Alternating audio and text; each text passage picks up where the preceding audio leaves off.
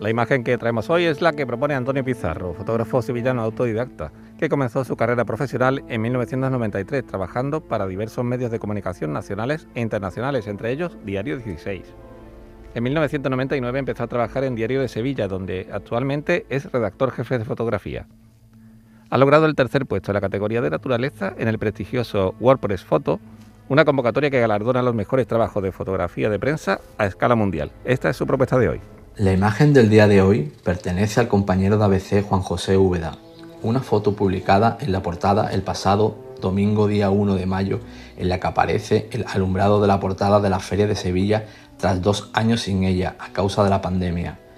Una fotografía disparada desde las alturas, de un fotógrafo que lleva 13 años fotografiando y publicando en la portada de dicho diario este tradicional evento, un pistoletazo de salida de una feria muy deseada, que fue declarada fiesta de interés turístico internacional y que congrega diariamente a más de 500.000 personas, según un estudio de la Universidad de Sevilla. Fotoperiodistas que eligen su imagen del día. La tarde de Canal Sur Radio con Mariló Maldonado, también en nuestra app y en canalsur.es.